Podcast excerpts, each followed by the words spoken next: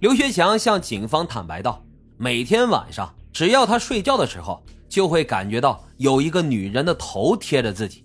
她散落着长发，脸贴得很近，瞪着眼睛，死死地盯着他。”刘学强被吓得不敢在家里睡觉，因为他自己是一名出租车司机，所以干脆啊，每天晚上就睡在车里，并且还在车外面贴满了符咒，好像这样就可以躲避一切。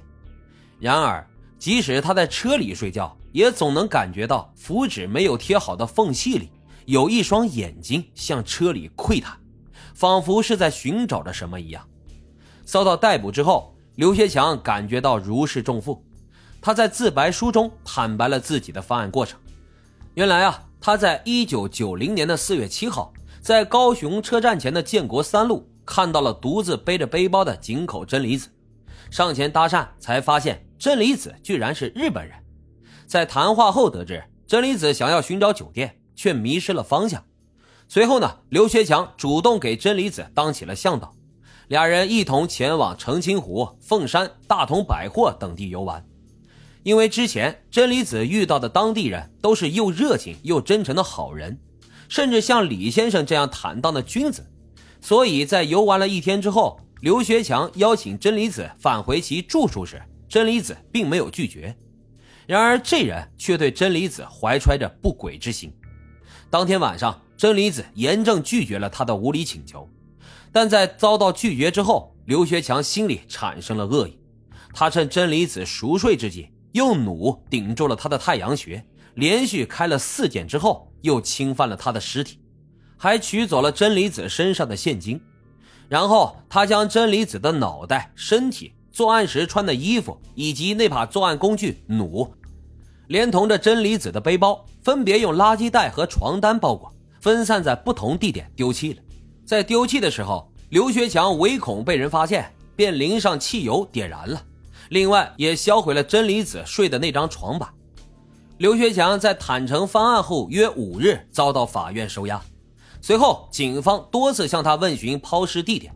但刘学强供词反复。使警方数度往返于台南和高雄之间，但都一无所获。一九九一年三月七号，刘学强终于坦诚，尸体的地点位于台南市崇明十三街一处空地里，装尸体头颅的袋子则丢弃于南门街附近的垃圾车里。三月九号，专案小组前往刘学强供述的地点开挖，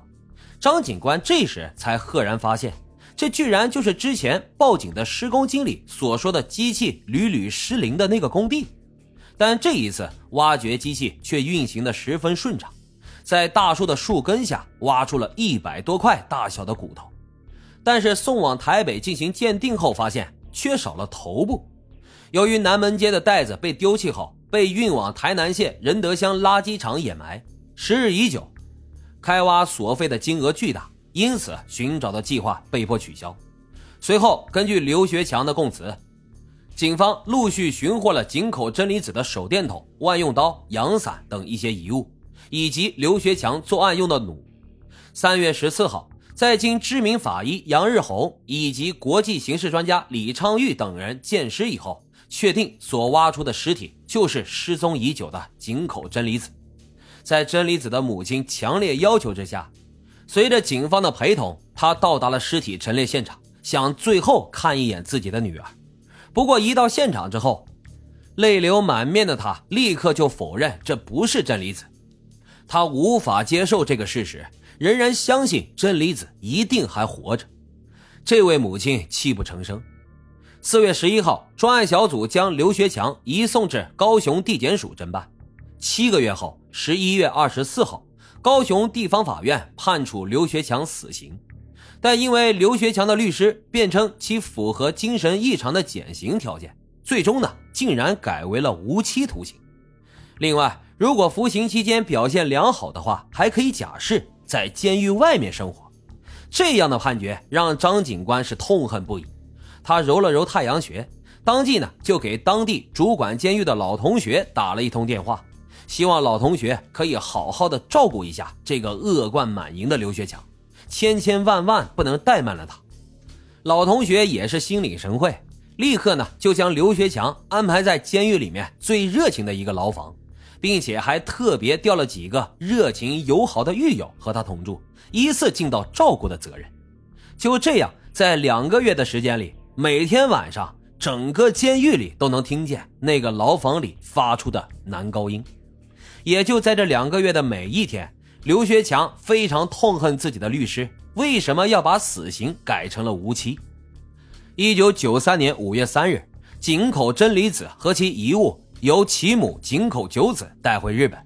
沉冤昭雪的他也终于回到了自己的家乡。只可惜的是，他甜美的微笑永远定格在了这最后一张照片上。